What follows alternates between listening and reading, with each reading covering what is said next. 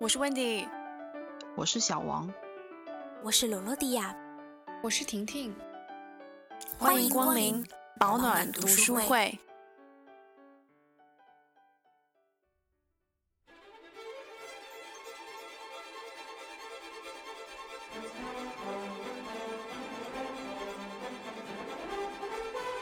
我觉得你在大街上面去采访一个人，你问他你能不能说出一个哲学家或者物理学家，就现在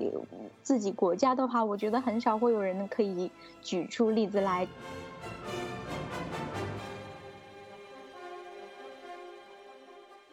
明知没有太大的意义，却还是要为了忠于自己的信仰去呃迎难而上，向死而生。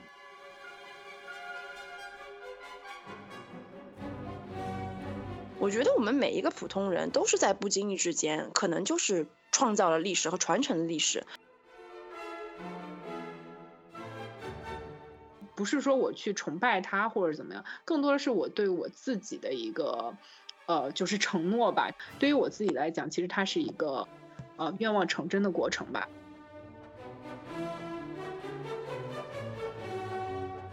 人类群星闪耀。是奥地利作家斯蒂芬·茨威格所写的十四位人物传记性作品。这十四幅中短片就像十四幅历史袖珍画，带我们穿越时空，目睹一幕幕人间成功者与失败者的悲喜剧。这些人物在短暂的人生中的某一刻，发出了耀眼的光芒。他们所做的选择或者成就，影响了人类历史进程。我希望每一位读者都可以在这本书的人物故事中，或多或少得到启发。并反观我们自己，也许你会找到人生进阶中不同的道路。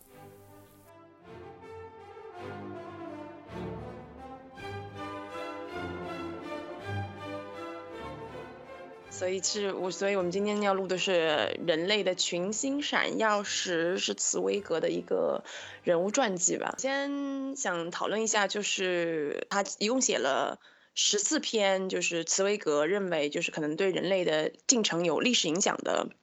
这个不同行业的人吧。那我们觉得茨威格笔下定义的人类的群星和我们现在自己就是现代社会定义的群星有什么相同和不同的地方呢？然后我们首先请小王来说一说。呃，我觉得茨威格笔下的群星给我的感觉是那种精神教父性质的。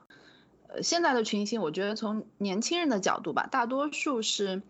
指这些娱乐圈的明星，那剩下的那部分名额才是给那些影响力比较巨大的时代的星。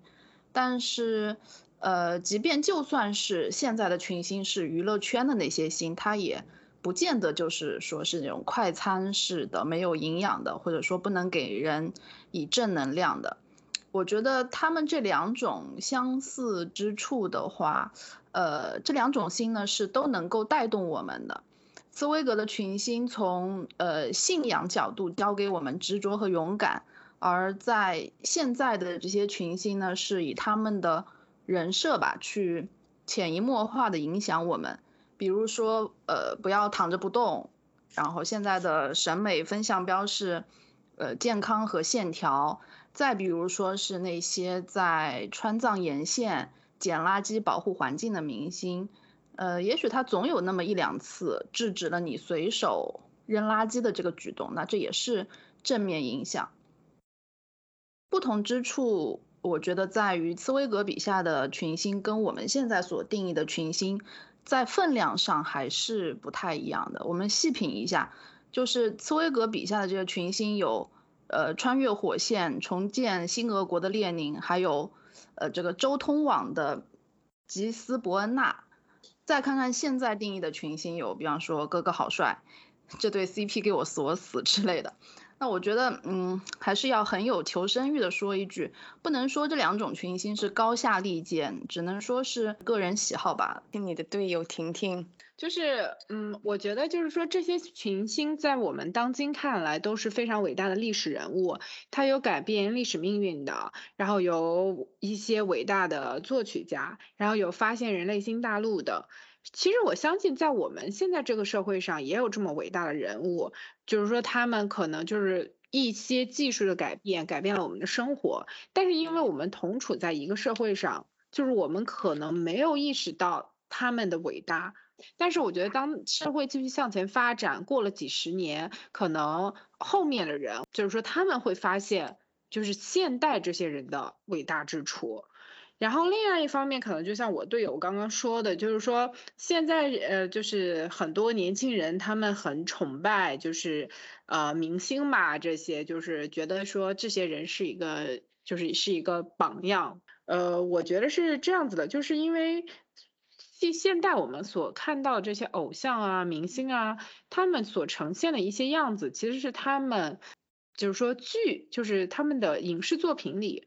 呈现的一种感觉，或者说他在综艺节目里呈现的一种感觉，呈现出来的感觉跟他们呃私下生活里是什么样子的，其实我们是很难判断的。而在这些历史人物里。呃，我觉得这里这就是茨威格笔下的这些群星，更多的是反映他们在真实生活中所呈现的一些样子，所以这也是我觉得另外的一个不同。他们所有的相似之处在于，就是说人们对这些呃人物的一种崇拜，然后对他们的魅力的一种就是羡慕吧。那那劳劳迪亚呢？如果定现在的明星的群星的话，呃，不管是去谷歌还是去百度，你一搜索，然后就是。大家所知道那种明星啊、影视人物，就是被商业所包装出来的一个商品，然后众人去围观这块长得很美丽的肉。我觉得你在大街上面去采访一个人，你问他你能不能说出一个哲学家或者物理学家，就现在自己国家的话，我觉得很少会有人可以举出例子来，就是只能会去举出一些明星来。我觉得这是一个非常不同的点。然后我听到“群星”这个词的时候，就是脑袋里面的第一想法就是，呃，你去唱片店买一张 CD，或者是去看了一张海报，然后上面有一个菱形，然后画，然后里面是那个大家知道的某个某个明星，就是可能在他自己这个领域上有一技之长的，或是长得好看的，或者是怎样有影响力的这么一个人物。但是茨威格的这一篇这本书所给我的这个群星就变成了另外一个概念，就是他举的这个十十四个人物里面都有一个共同的特点，就是就是在他们过去对未来的发展都有一个深厚的推动的意义，所以嗯，所以我们觉得我们在内心里面应该也对这个新新的领悟吧。然后就是我自己，嗯。就是吧，每当我看到“群星”这两个字吧，我就觉得要过年了，因为只有过年的时候，你才会听那种叫拜年的歌，然后演唱者一栏就写“群星”，开玩笑。我在看这个书的过程中，我就一直在想到一个很古早的词，叫做“启明星”，因为启明星就是那种天亮之前和傍晚最闪耀的一颗星嘛，其实就是金星啊。呃，古代汉语里面也称为太白金星，就是所以在所以在古文里嘛，这个启明星是赋予了那种有引领方向、带来希望的寓意嘛。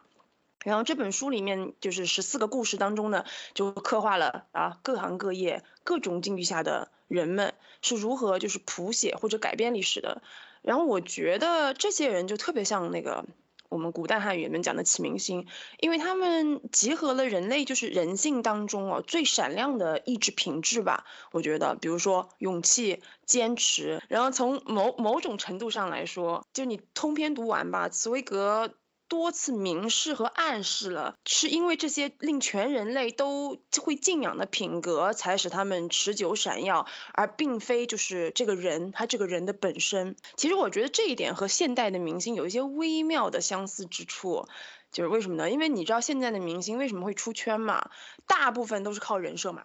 就是至于你这个人到底怎么样，你这个业务到底好不好，能为这个社会创造什么重要的价值？Nobody cares 啊，所以嗯，就是这是他们之间相同的点，也可以说是不同的点吧，我觉得。但还有不同的点，我觉得就是也当然大家都讲了嘛，很其实挺明显的，就是茨威格笔下的很多人物在五十五六十多年后的今天，我们讲起来还是津津乐道，还是有一番故事可以讲。但是现在的流量明星，或者说对主要我就我们主要是说流量明星啊，还是有很多很那个的不流量的明星啊。就是流量明星的话，就比较像流星啦。就是你说能够在顶流上坐满五年的人，就非常非常少，极为罕见。大部分就红个一两年就不红了这样子。我觉得至于为什么会有这样的发展，就是我们的那个审美，或者是我们的这个大众的关注的焦点，从茨威格的群星到现在的群星。啊，我要引用啊波兹曼的娱乐至子，给出一个非常好的答案，就是有两种方法可以使文化精神枯萎嘛，一种是奥威尔式的文化成为一个监狱，另一种就是赫胥黎式的文化成为一场滑稽戏。我觉得这就是最好的解答了。在这十四篇的人物传记里面，你觉得哪一篇最打动你，或者给你启发？为什么呢？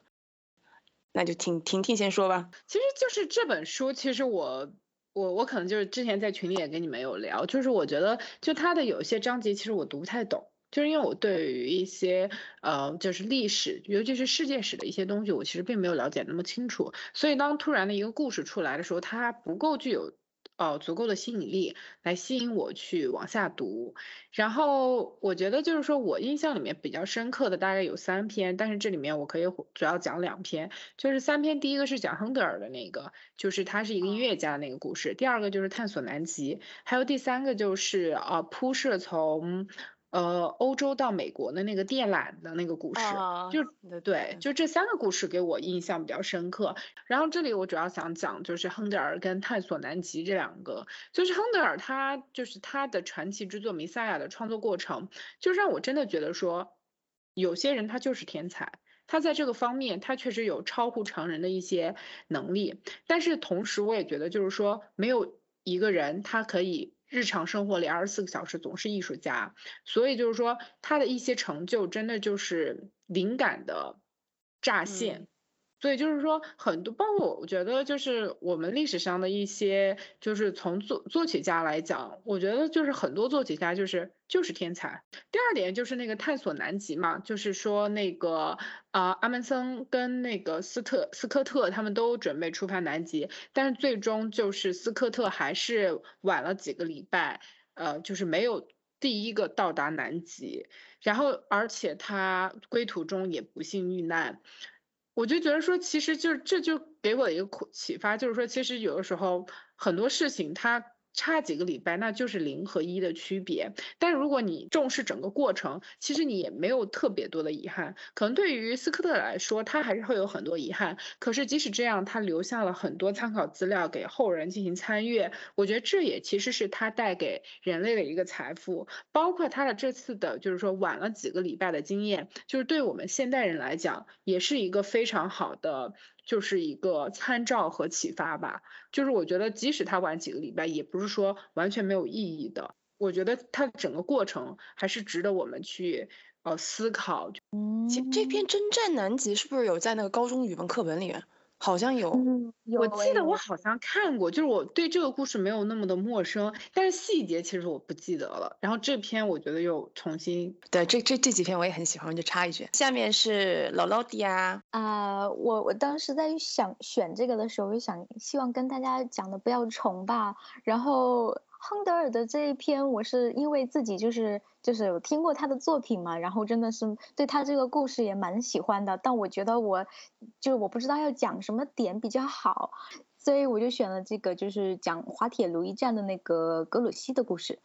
然后这一篇故事就是他从这个构思这篇故事就比较像那种高中生那个就是给高中生范文那种叙事文的那种感觉。就当我读这篇的时候，脑子里面就是他很有画面感嘛，描述我觉得就一直在闪烁那种那那那几幅呃骑着白马披着红披肩的那几那那几幅名画，就就蛮震撼的。但是觉得作者茨威格。他瞄准了一件事情，就我觉得这篇文章写的还是比较主观性的，就是拿破仑的失败是因为格鲁希他老实的听从了这个拿破仑的旨意，然后他就一直在原地待命，所以没有见机行事的去那个。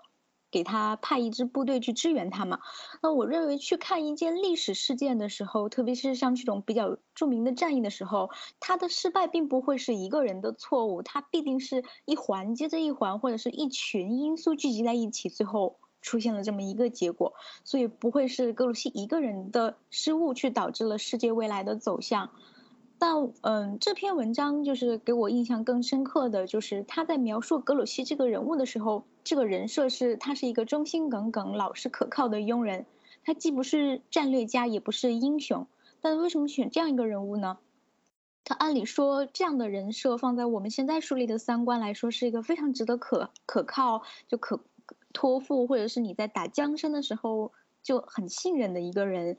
但是茨威格站在非常不同的角度来把他的故事写进了这个群星闪耀，我觉得还是蛮讽刺的。我去查了一下这个格鲁希他的命运，他其实是一个富二代，然后在。百科里面就说这场战役的话，即便格鲁希去听从了属下的建议去派兵支付这个拿破仑的话，因为这个天气啊还有各种原因也很难及时赶到战场，所以保留保留意见来说的话，有很多历史学家认为对这个战斗的结局影响意义不是很大。所以但反之就是想想他是一个嗯很忠诚于他的皇帝他的国家的人，但如果他就。动了个脑筋急转弯，就说我现在去前方去支援拿破仑好了。然后我们再假设这场战役如果变胜胜利的话，然后格鲁希就变成了一个按按照我按照这个事实来说，他就是变成了违背皇帝旨意的元帅了。所以如果在他们这个封建专制的年代化来说，我觉得如果就是这个皇帝的宝座如果坐稳了，江山打下来了。就有可能会把这样的就违背旨意的人处理掉。我就觉得这篇文章的视角可以深思很多东西，就印象比较深刻。然后最后一提的是，就是在战败后的结局吧，就是格鲁希后来逃到了美国去，这个最后他又回到了那个法国，恢复了这个元帅的职位。但是相比起来的话，拿破仑就是最后战败后就是在岛上死去。所以晚年来说还是比较幸运的一个人物哦，Interesting 啊，我都不知道这个他后来那个还活下来了，我还以为他后来就挂了呢。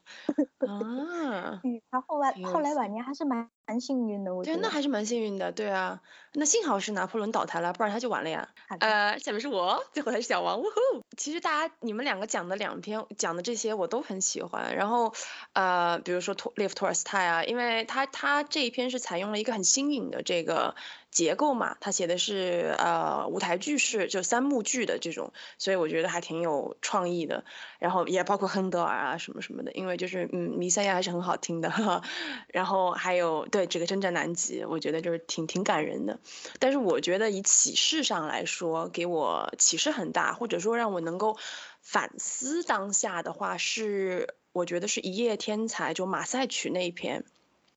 因为这一篇讲的是法国国歌嘛，马赛曲的歌词创作过程，就是这是一个很玄妙的东西，就是在天时地利人和的情况下。啊，一个名不见经传的小军官写出了这样伟大的作品。其实这首歌在法国大革命中呢，起到了非常重要的振奋士气的作用。但是这首曲子，你看这篇文章的时候就发现，它最早创作出来的时候是为了那个权贵和贵族写的小曲儿，就是它其实是写给在法国大革命中想要推翻的人来欣赏的。而且它最初也并未掀起什么波澜吧，对吧？就只不过是一首曲子嘛，大家在沙龙里面唱唱这样。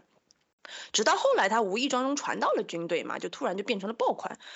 但是这首歌词的作者吧，就是这个鲁日德，呃，鲁日德里，一直都是就是很默默无闻的小人物嘛，甚至他后来还因为政治立场还坐了牢，最后，然后他最后是在就是贫病交加中去世的。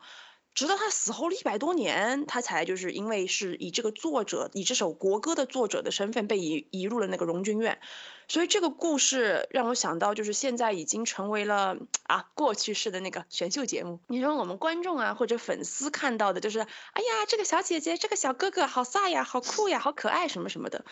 或者是就是你觉得啊，他们就是努力实现梦想的那个样子，好感人。但是其实他们背后是一层又一层，我觉得包装吧，就是他们的背后是那种对音乐、舞蹈以及舞台非常有造诣的团队，在加班加点的，跟可能根据他们的人设来打造这些哈炸裂的舞台。可是作为观众的我们，谁会在意？就是或者甚至想要去了解，就是这样好看。有创意的舞台是由哪一个的灯光师设计的？是由哪一个编舞老师编排的？这个音乐又是谁混响的？谁 care？大众需要的只是一个作品所带来的那种娱乐性啊！从这就又回过头去 Q 那个波兹曼啊，而并不关心它背后所承载的艺术价值。我觉得，所以在联系这篇文章的时候，我就觉得很有一种现实的反讽的意味。但但是我后来又觉得，就是我回过头想一想，我就觉得像鲁日德里在创造这个马赛曲的过程，因为茨威格花了很多的笔墨在写他这个怎么样的创造那个那个那个夜晚嘛，然后他的那种兴奋啊，那种激情澎湃，我觉得对于他这么一个平凡的小人物来说，已经是人生的一个高光时刻了。就谁会想到一个默默无名的普通人，在平凡的人生当中，一次无意的创作就留给了后世宝贵的财富。所以我觉得我特别喜欢这篇文章传达的另一个思想，就是不是只有那种与生俱来。与众不同的人才是天生的伟人，才能在历史上留下浓墨重彩的一笔的。我觉得我们每一个普通人都是在不经意之间，可能就是创造了历史和传承了历史。就是嗯，我记得我小时候吧，有一个很红的电视剧叫做《西游记后传》，我不知道你们看过没有。它的片尾曲是那个刘欢老师唱的，叫《我欲成仙》嘛。他有句歌词我特别特别喜欢，叫做“天降我在天地之间，总要留故事给后人看”。我觉得就和这个精神非常契合。那个小王来了，呃，我印象比较深的是征战南极这一篇，其实我觉得还是蛮后知后觉的吧，因为这本书是新课标的必读书嘛，然后我就念到了好几遍书名。愣是没想起来有读到过，然后呢，就是直到看到它里面有一个遗书这么一个小篇章，然后斯科特在里面将我的妻子几个字划去，改成了我的遗孀的时候，我这个时候好像感觉记忆就有点起来了。然后他这一篇呢，其实跟发现太平洋那篇有点相似吧，都是去探索地球上未知的一个板块嘛，也都是呃怀揣着公与民的这么一个初衷。但是他们表现出来的精神又是完全不同的。呃，巴尔沃亚呢，他其实是一名探险家，为了洗刷自己的罪名，并且获得更多的财富、更高的地位。就说的粗俗一点，在我眼里，他跟那种被朝廷招了安的海盗没什么分别，或者说是呃进阶版的贝爷这种感觉。而斯科特他的团队呢，是由这个军人和科研人员组成的。呃，虽然说功成名就是每个人心底都绕不过去的，但是，嗯，当他们发现这个挪威科考队已经捷足先登的时候，他们的行动才是打动人心的一个开始。为了证明自己的祖国不缺这种勇敢探索的精神，嗯，硬是对这个得不到好还惹一身骚的南极发现者第二名的这么一个名头发起了进攻，甚至在归途的。一个濒死的边缘，科研人员呢是仍然将三十二斤重的稀有岩石放在了自己的雪橇上，呃，以待走出那个脱险机会渺茫的冰天雪地，可以继续做做科研。这要是搁在说书先生身上，我估计是这样的：只见那雪结成了冰，鞋子走在上面跟沾了胶水似的。大家伙补给完毕，正待整呃整装出发，说时迟那时快，风一吹就倒的威尔逊。憋红了脸，咬着牙，咔咔几下把那四八三十二斤稀有岩石挂在了自己的雪橇上头，继续迎风而行。呆，那叫一腔孤勇，就是这种感觉。好了，说书先生到此下线。就我当时心里就这么一个词，孤勇。我觉得你要说人类的群星闪耀在闪耀些什么，我觉得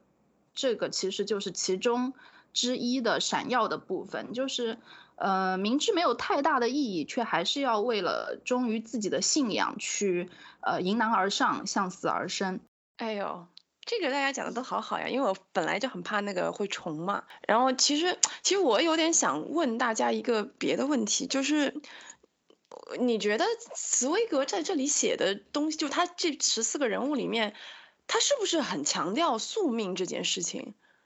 就是我我在读的时候，我觉得他是一个宿命主义者。你知道吗？就是他，他就是一直在强调，就是在历史的某一个瞬间，命运选择了你一个普通的平凡人，而这个普通的平凡人是造英雄吧？可能对的，就是他就是这个普通的平凡人，做出了一个非常果断，就是勇敢，少数人才会做的选择，他就成为了一个伟大的人。但是因为他这个东西听上去好像很那个，很那个宗教论，但是。其实你又会觉得特别的感人，就像你刚才讲的这篇南征战南极这一篇吧，他就是你已经不是英雄了，就是你已经不是那种传统意义上第一名了，就大家都都给你鲜花掌声的。你觉得他的闪耀的地方是他发现了南极啊？也不是，他就是他的一种坚持啊，一种勇气什么的。我觉得他好像个人很欣赏这种很勇的人。嗯，我觉得他自己本人好像可能也是这种这种人物嘛，因为他最后不是跟他妻子两个人一起自杀了的嘛？我觉得有点像傅雷那种那种感觉。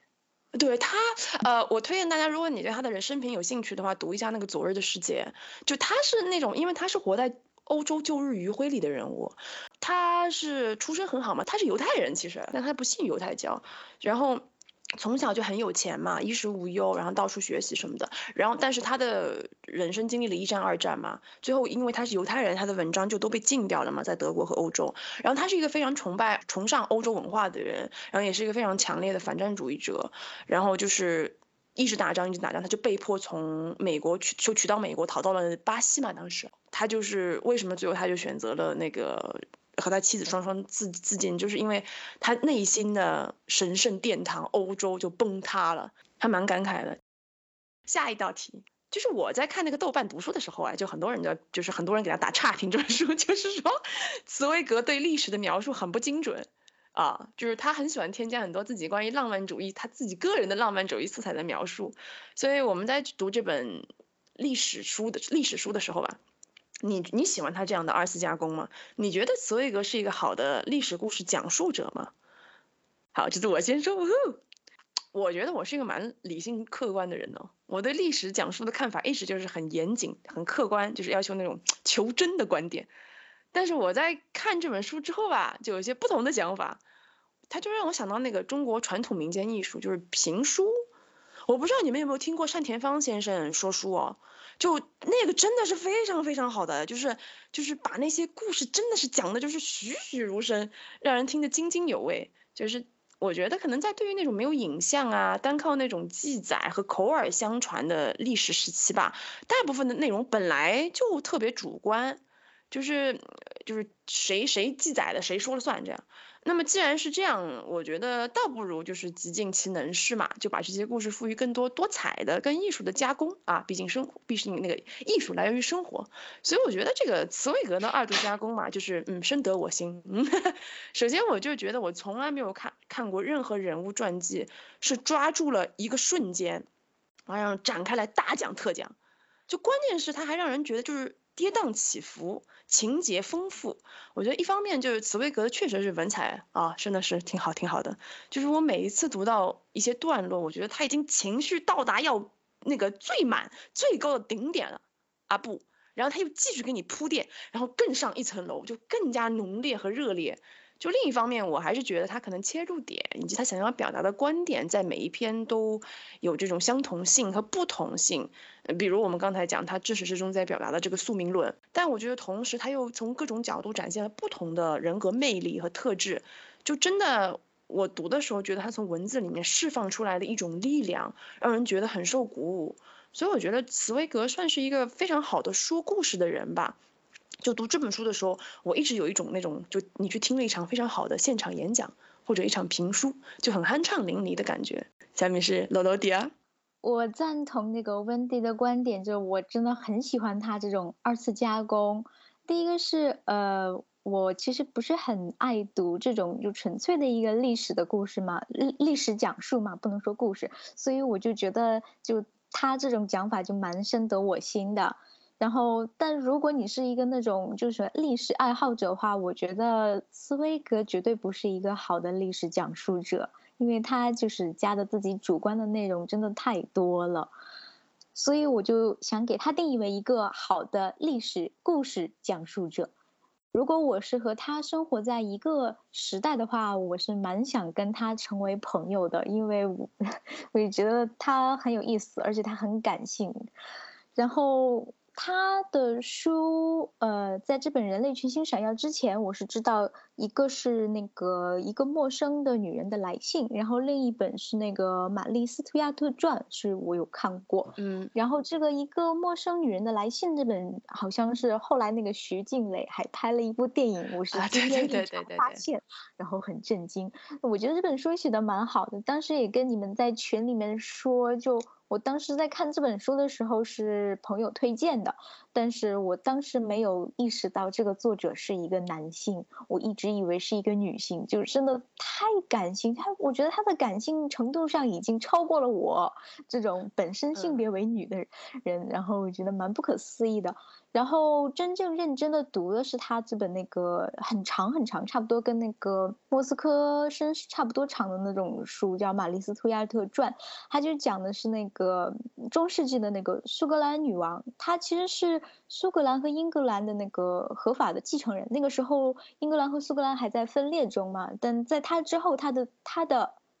子孙就是把两个就合并了。但当时这个这个女女性她是。嫁给了那个法国国王之后，成为了一个法国王妃，但她是属于这个历史上一个非常悲剧的美女。就是如果写她的故事，真的能写很多。然后茨威格去选她，我觉得就这这个人物本身也是那种高开低走型的那种。就小时候在法国宫廷里面接受了艺术熏陶，是个非常非常感性人。所以我我觉我自己觉得他这个。这个玛丽斯图亚特这个人就不适合做一个君王，所以他就变成了当时中世纪没有那个给君王建立任何那种死亡命令的这种时代里面第一个上了断头台的君王，就变成了那种嗯给封建社会第一个瓦解的先河吧。然后我觉得茨威格在选这个人，我今天讲这个人也是觉得，我觉得这个人跟茨威格很像，就是。就是他的人生就属于高开低走那种，就是小时候生活的还不错，特别的富裕，但是到最后就啊，我找不到任何地方属于我自己的地方，没有容忍我自己的地方，然后就走上了一条非常悲伤的这条路。然后我觉得茨威格对这个女性，对这个女君王也是有着非常炽热的爱，我就觉得。如果是他们两个生活在一个时代的话，一定会成为那种好朋友，就是一起下棋呀、饮酒，然后就过着非常极度浪漫主义色彩生活的人。如果你是就就是那种很很浪漫主义或很喜欢读小说的人，对他这种作品会特别喜欢。所以我就觉得他其实是，嗯，他写的东西可以当做那种历史同人系列小说来看吧。婷婷，我来了，就是我说实话，就是就是好好多章节我没有读明白。就真的我就是对一些事情了解不是那么清楚，然后突然一个人给我讲一个这样的故事，然后我不了解前因后果，我也不是特别了解大的历史环境，就会让我觉得有点不知所云。但是我就想说，如果是我是一个很了解这段历史的人，然后再去读茨威格的这本书，我会觉得说他是一个很好的讲述者，因为就是枯燥的去讲述历史，我觉得。我们可能都觉得，就是说，嗯，怎么讲，就是没有办法很，呃，就是吸引自己去去一直就是往下读。当茨威格加上一些描述，可能再加上他的一些细腻的情感的时候，他可能会带给我们一些新的思考，然后以及新的感悟吧。其实我一直很想读，就是小王在呃零零级的时候提到的那本书，就是。半小时中国画史，对对对，我其实一直很想读那本书，因为我也觉得说它是有以一种就是呃就是一般人就是普通人能够就是接受的一种方式去讲一段就是过去的事情，就是这种可以更加拉近呃他想表达的内容以及读者之间的关系。那么就是小王，嗯，这道题我好像只能答一半。呃，首先是我觉得在课本中的历史会给我一种比较晦涩的感觉，他们一般来说是只有文字和信息，而不太带有太多的情感，或者说这种历史情感需要你自己去扩充和领悟，要不说就有很多打小就不爱看历史书的呢。所以我们，嗯，我具体来说一下，就先看两段文字的表述吧。就同一个事情，同一个事件。第一段，呃，公元前两百四十七年，秦王嬴政继位，初为傀儡，大权旁落，这是第一段。第二段，公元前两百四十七年，十三岁的小子嬴政当当上了霸气总裁，天使投资人吕不韦把持着朝政，然后呢，宦官扮演者嫪毐把持着嬴政他妈。这么两段。一对比，是不是就是这种苦逼兮兮的、爹不在娘不爱的这种形象一下子就丰满起来了。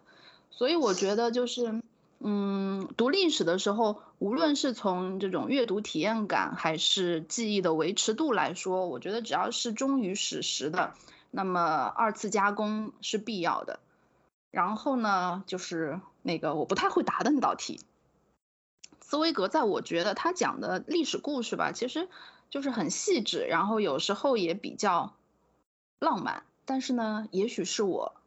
太接地气、太粗枝大叶了，有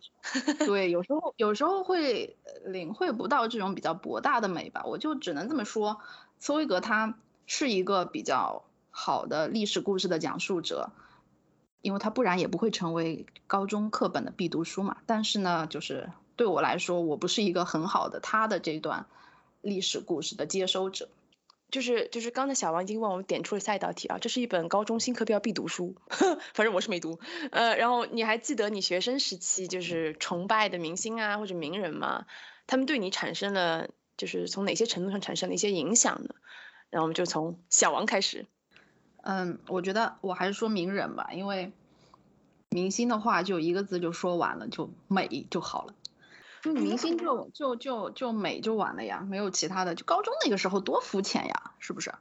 还是讲名人吧，我觉得那个时候也没有说具体是谁，应该说是这一类人吧。我就那会儿不知道哪根筋搭上了，喜欢呃跟着写个诗填个词这种。然后呢，那些诗词大家就自然而然的成了崇拜的名人，但是这种崇拜又并不涉及他们本人，只是因为他们的文字。我那会儿其实把艺跟人分得很开，不像现在似的，艺人艺人这样归在一起。然后想的比较明白嘛，因为如果不是他们的艺，他们也就不是名人，就只是一个人名了而已。然后呢，言归正传，反正那会儿一有空就是平平仄仄仄仄平，这么开始捣鼓，然后也没见捣鼓出啥，对我产生的影响呢，也没见语文成绩有提高。要说有什么变化，大概就是变得更加贫嘴了，爱抠字眼这种。但是，嗯，这些名人还是还是没有给我为数不多的这个文化造纸减分。说到底就是多多少少还是有一些正面的促进作用吧。这么悲伤的故事，我的妈呀！谁说一定是正面影响？我觉得你这个，要不然下次下次等我回国，我们见个面，带你追追星吧。这个故事让我觉得非常的悲伤，我都不知道为什么，就悲从何来我都不知道，反正就是很悲伤，有点伤心呢。啊，然后下面是我自己。就是因为我从初中开始就是蛮反潮流的一个人，我到现在都是一个很反潮流的人，就是什么流行什么我都不喜欢什么。就是我大概是在初二的时候吧，大概十四五岁的时候就很偶然进入了古典音乐的大门，所以我可能在人生很躁动、很叛逆的时候，就刚好错过了那种就是崇拜偶像或者追星这件事情吧，所以我就整个这个阶段是个空白的。然后我就回想了一下，就是在我读书那段时间，就是我真正发自内心崇拜的人。然后我想到一个人，就是小资女的最爱张爱玲。哦，by by the way，就是九月三十号是张爱玲诞辰一百零一周年啊啊！我的天，大家可以张爱玲，我的天，我觉得这跟你的气质很不符。对 对对，是，我觉得超渣。我以为你要说什么古典音乐明星了，你说张爱玲。就我觉得她给我很大的影响，就是让我有一个很明确的人生目标，就是活成一个很酷的人。我我最早大概是我其实很早开始看张爱玲，我大概小学六年级吧，十二十三岁我就开始看张爱玲，然后 拜读了她著名的《倾城之恋》，还有那个《红玫瑰与白玫瑰》啊。不过当时因为没见过什么世面啊，小朋友嘛，就就是当时就是哇塞，就顿觉世界上还有这样写作的女性。就是你知道以前的女性作家嘛，什么冰心啊，什么什么亦舒啊这种啊，就比较火比较多吧这种。就她完全不一样，她是那种很犀利冷峻的笔法，而且充满了一种很凛冽的美。到后来就是你长大一点嘛，就开始当然也知道张爱玲的那些事情嘛。就其实有很长的一段时间里，我都是接受大众对她的评价，什么才女啦、情路不顺啦、不拉不拉不拉之类的。直到我在高中的时候，就是她的小团圆被出版了嘛。然后我记得很清楚的，因为这本书是在我高三的时候冬天出版的。然后那时候那本书出版了之后，哇，超兴奋，就是因为就号称是张爱玲的遗作吧，就迫不及待就是那种网购，你知道吧？那时候还是亚马逊买书，在上面买了一本，就读了《小团圆》之后，我就当当时因为那时候人也比较成熟一点了嘛，就觉得就是对张爱玲整个的人生态度有了更全面的了解。我觉得这个女人可太不寻常了，因为这本书是她自述自述性的故事嘛，主要其实就是讲了她和。他的一个成长经历嘛，还有他和胡兰成那一段非常饱受争议的感情，所以就因为如果你大概了解张爱玲这个人，她的人生境遇的话，你就知道她是那种相信人性本恶且非常超凡出世的女子。就是在这种情况下，而且她出身很好嘛，非常富贵人家。就在这种情况下，胡兰成就是一个有夫之夫呀，花心大萝卜，还是个大汉奸。所以就是世人都说张爱玲爱的卑微嘛，就是那么好好的一个大才女被猪给拱了。可是。其实你如果看《小团圆》，特别是你再成熟一点去看《小团圆》，你就觉得这本书其实交代的非常清楚，就是因为他从小童年就是比较备受冷落吧，就他父母就是爹不疼娘不爱这种情况下，所以他跟胡兰成之间是一个非常平等的关系，就他只不过就是想要痛痛快快的爱一场，他就是要潇潇洒洒的活一回，就他想干嘛就干嘛，他爱的时候他爱的，就是到尘埃里，他不爱的时候他就转头就走了。所以他根本就是那种去他的柴米油盐酱醋茶，他也不稀罕那种与子偕老的幸福，他也不需要世人同情他，说你这么牛的一个才女，怎么跟这么一个大汉奸在一起？他根本就不屑这种东西，所以我觉得他就是不需要被理解、被人家同情的张爱玲。所以可能我自己觉得我性格有一部分跟他比较相像吧啊，就是我高攀了他，比如说比较悲观啊，比较理性啊什么什么的。所以我看他的文字的时候，我非常崇拜他骨子里的那种通透，还有他很骄傲。就是我当然从来不觉得我可以成为像张爱玲那样的女人，毕竟她是奇女子嘛。但是但是我觉得她的作品和她的传奇的人生给了我一种很莫名的豁达感。让我在年纪比较小的时候就意识到，就是不管你未来的路要怎么走，你都要像张爱玲活的那样，就是她毫不客气的活着，无所谓，就你们这些人根本就不配理解我 这种，所以就是真的就一用一句非常俗的网络用语总结她的人生，就是 酷炫的人生不需要解释。下下面是那个婷婷，嗯，就是我崇拜过很多人，就是有些。即使到现在也有关注，因为我其实崇拜这个这个事情呢，就是就是随着年纪的增长，这个时时效性就很短。可能我上个月比较喜欢这个人，我这个月就喜欢一个人，啊，就佛佛系追星，佛系，对对对，我就很佛系，就有时候可能就是我喜欢的哪个明星，然后我朋友知道了，然后我朋友说，哎，你喜欢的这个人他最近代言了什么什么什么，你不要去支持一下吗？我说他这么有钱，我为什么要去支持他呢？真的是好佛系，就是就是就是很佛系的。因为其实我仔细去想，我觉得其实不是说这个人对我有多少影响，更多是他们就是作品里呈现的人物，影视作品也好，或者是他们的歌也好，就是这个人本身的性格特征，你不了解他，他私下是什么样子的，除了他的朋友、亲近的人，没人会知道。就是就像刚刚温蒂讲过的，就是说。你看到的很多东西其实是一个人设，是一个他就是荧幕里面塑造起来的一个形象。就是读书会的众人都知道，嗯，我前前前一两年，包括现在，其实我都觉得鹿晗还是很不错的。其实我我喜欢鹿晗，其实是因为他的歌，我很喜欢看他的唱跳舞台，然后以及他的一些音乐的作品。其实我听到他的歌，其实是因为就是是在二零一六年下半年到二零一七年的这一段时间，就是这段时间其实对于我来讲，其实啊是一个对于我来讲就是比较低谷的时期，然后就是那时候他的那首歌就是勋章。就是是我每天早上起来必听的一首歌，就好像就是听完那首歌，然后我就可以有勇气面下面对这一天的生活与工作。它其实这首歌的主题就是说，一个人只有经历受伤才能成长，就可能也是是跟我当时那一段的经历有关系吧。就是因为他的那首歌支撑了我，就是度过了我，呃，就是那一段比较就是比较。难的时光吧，然后我当时就想说，我想去现场听他唱这首歌，然后后来就是二零一八年的时候，就是刚刚巧他在办演唱会的时候，我恰好在国内，然后就去去现场听了这首歌。不是说我去崇拜他或者怎么样，更多的是我对我自己的一个呃，就是承诺吧。对于我自己来讲，其实它是一个呃愿望成真的过程吧。所以我觉得其实跟就是崇拜这件事情跟明星这个人，其实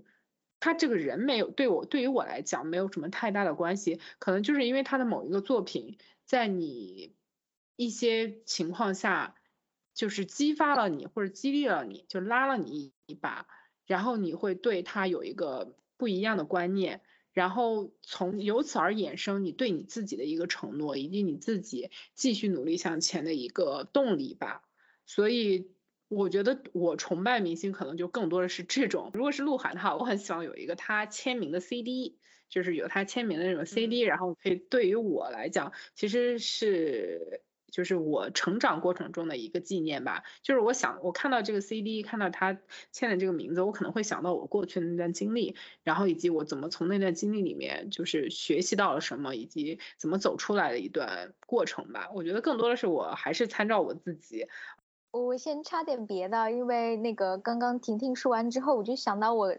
高中的时候有一个朋友，就是大家都在哈别的的时候，他哈韩，然后他就很喜欢那个东方神起。然后我就 觉得，早啊，时代的眼泪。对，就超夸张，就是那种那个，我记得当时好像东方神起去哪里演出，然后他第一次能去看，然后就在演唱会里面疯狂的喊，然后第二天回来之后，就整个人嗓子就是哑的像蛇一样那样嘶嘶嘶嘶的声音。然后后来是就就稍微有点就是大学生了嘛，然后就去韩国去追那个东方神起，然后。啊，就很冷，那个时候就很冷，大家都穿着那个羽绒服还是什么，然后他在里面套了一件那个吊带的白裙子，然后在见到他们的时候就脱掉羽绒服，然后去给他们端茶，然后就他们有一个那个粉丝俱乐部什么，然后去一起去接机，然后一起去端茶，就做幕后就全都是那个各各自奉献，然后就是人就觉得很开心，然后他基本上在语文课上写的所有的作文都是那种。就是很浪漫主义的那种，就是我很喜欢这个人，然后就就写的都是那种情诗一样的东西，我觉得还蛮好浪漫的，好可爱。啊 对对，就是就是那种自从见到沈昌珉，我连呼吸都要重新学起的那种。哦，好吧。哎呦，对，然后我自己要说的事情就是，我自己学生时代比较喜欢的人是意大利钢琴家波利尼。哦，真假的？我看过他好几次哎。然后，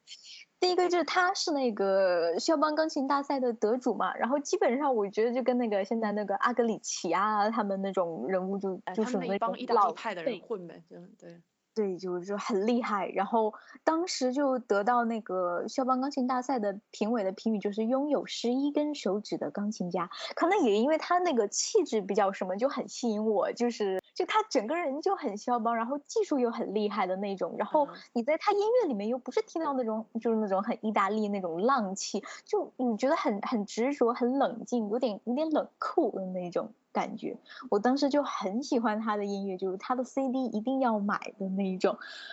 他我当时就是在那个时候，就高中的时候欣赏他，也不仅仅说是他演奏，可能就大家追星也不仅仅就因为他演过一个东西，可能还会去追别的东西，所以大家才会有这个先出现这个人设的问题嘛。他是在那个得到这个世界大赛的冠军后之后，就选择当一个隐士一样，就去隐居起来，继续去进修去了。我就觉得你得到一个那个国际赛事的头衔，要么就是去签那个唱片公司，然后立马就去巡演，趁着这个热度就赶紧去捞一笔。然后很多人现在就巴不得当这样的网红之类。然后他就是人家去隐居，我就觉得当时在我那个时候十三四岁的时候，我觉得这个人的思想觉悟就很新颖，特别不一样。呃，就像现在这种疫情，大家关在一个地方关着都关不住的人，他就可以去远离城市的去继续去弹这个琴。后面就是我觉得我自己对这个古典音乐的热忱，在十几岁的时候就是爆发的，就刚刚温迪的那个说那个时代是一样的，就跟大家不同。我就别人喜欢这个流行音乐，然后我就没听过几次周杰伦，我就是很喜欢古典音乐，就跟大家不一样。但是这种热忱一直持续到了就是近几年之后，也可能就是周边这个环境跟以前真的不一样了。就你要一直做这个社畜，当一个社会狗，我就觉得波利尼可以一直弹，他弹真的弹了一辈子琴，然后。在音乐里面到底追求了什么，就还一直可以在他的音乐里面保持这种嗯热忱，是很不可思议的。我就只去听过一次，当时是在大学二年级的时候，波利尼第一次来北京，然后我就去见他了。就非常激动，在路上看到了很多那个他的粉丝。当时后来还听说那个，就当时天津有一个古典音乐台的那个主持人，他也去看了。后来那个主持人就发了一条微博，说那个陈丹青也去看了。VIP 的票估计能追一一批人，就特别夸张。是后来就在我我就想去后台，因为我当时画了，我当时真的对他好有追星的感觉，可能是我年轻的时候唯一追的一个星了。我我给他画了一幅画，就画他。哇塞，你好感人哦！年轻的时候的样子，然后就我就带着那幅画就想去后台，然后也没有任何人管，然后后来就呃绕过了一个停车场，然后就看到一堆人在排队，然后就走过去之后，又莫名其妙就看到了他那个后台了，就是知道布里尼在这个地方休息，然后大家就一直在排队。其实我是后面没有跟他说说到话，但是就把那幅画亲自给他了，就是这个，也还蛮蛮激动的那一天，我追星成功。追星成功。哎，我我波利尼，我我也是我也是大学时候听过他一次，我觉得其实还是挺感动的。哎，反正就是大家有机会多看看啊，因为看的 看一场是一场，确实是。这种真的是看一场少一场。啊，那我们最后来总结一下啊，人类的群星闪耀时，呃，关于这本书你的感觉，还有如果你要推荐的话，推荐给谁？那我们从婷婷先开始吧。我我我跟在群里面跟你们说过，就是我不是特别推荐这本书，就是因为可能我周围就是大多数朋友都是学理科的，就是他们就是我的朋友们对历史的了解可能也没有那么多，所以当就是。推荐这样一本书给我的朋友们，我觉得可能他们的感受会跟我一样，就是好多东西有点看不太懂。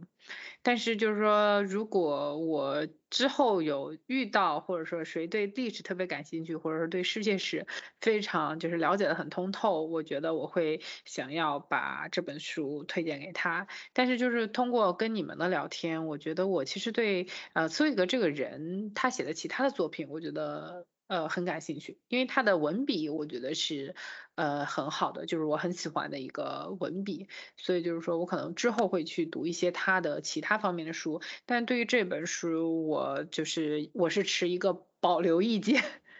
呃，下面请罗罗迪亚吧。我觉得我会推荐给高中生们读，它比较短小，而且就是比较符合初高中的学生，嗯。就是当时，如果你不是为了那个高考的话，写一些叙事文的话，我觉得他的叙述和文笔非常适合参考一下。我内心里面就是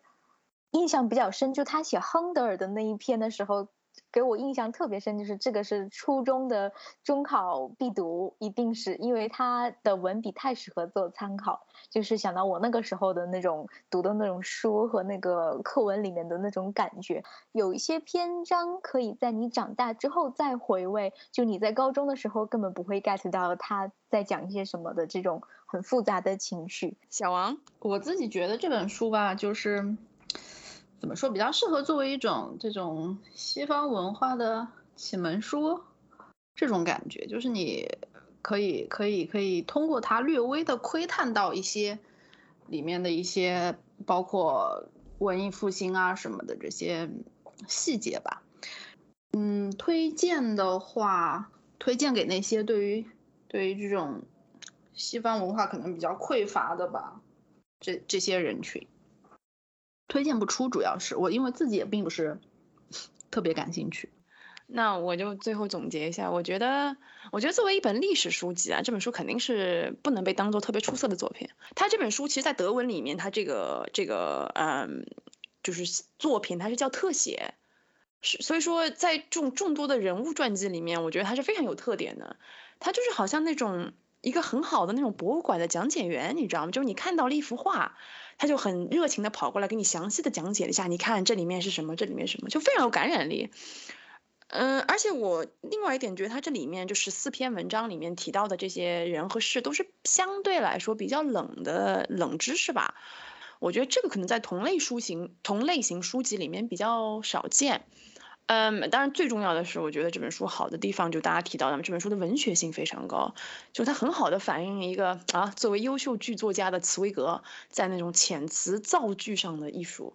所以我要推荐的话，我觉得想把这本书推荐给喜欢可能看戏剧啊、舞台剧的人，因为它可以满足那种对戏剧张力很有追求的人的喜好，还有就是像我这种啊，对奇奇怪怪知识很好奇的人。就是它除了给你一些知识以外，它还可以，它还可以带来那种很多想象空间，所以我觉得对我来说是那种一半科普一半文艺的书，所以很值得一读吧。而且它确实是比较好读。然后最后我就想要感谢一下这本书的翻译者江怡，因为我觉得他翻译的真的太好了，我从来没有读一本翻译的书，好像没有一点翻译的痕迹。而且江怡在翻译的。译者后传里面，他写过一句话，他说翻译的，他说当你在看这本茨威格的书的时候，呃，就好像在呃一个读者在博物馆啊凝凝视一幅啊这个画作，他说我们译者不应该作为挡在你你和画作之间的人，我们译者应该是作为正在旁边微笑看你的人。我觉得哇，好好厉害啊这个人，他的译者后传非常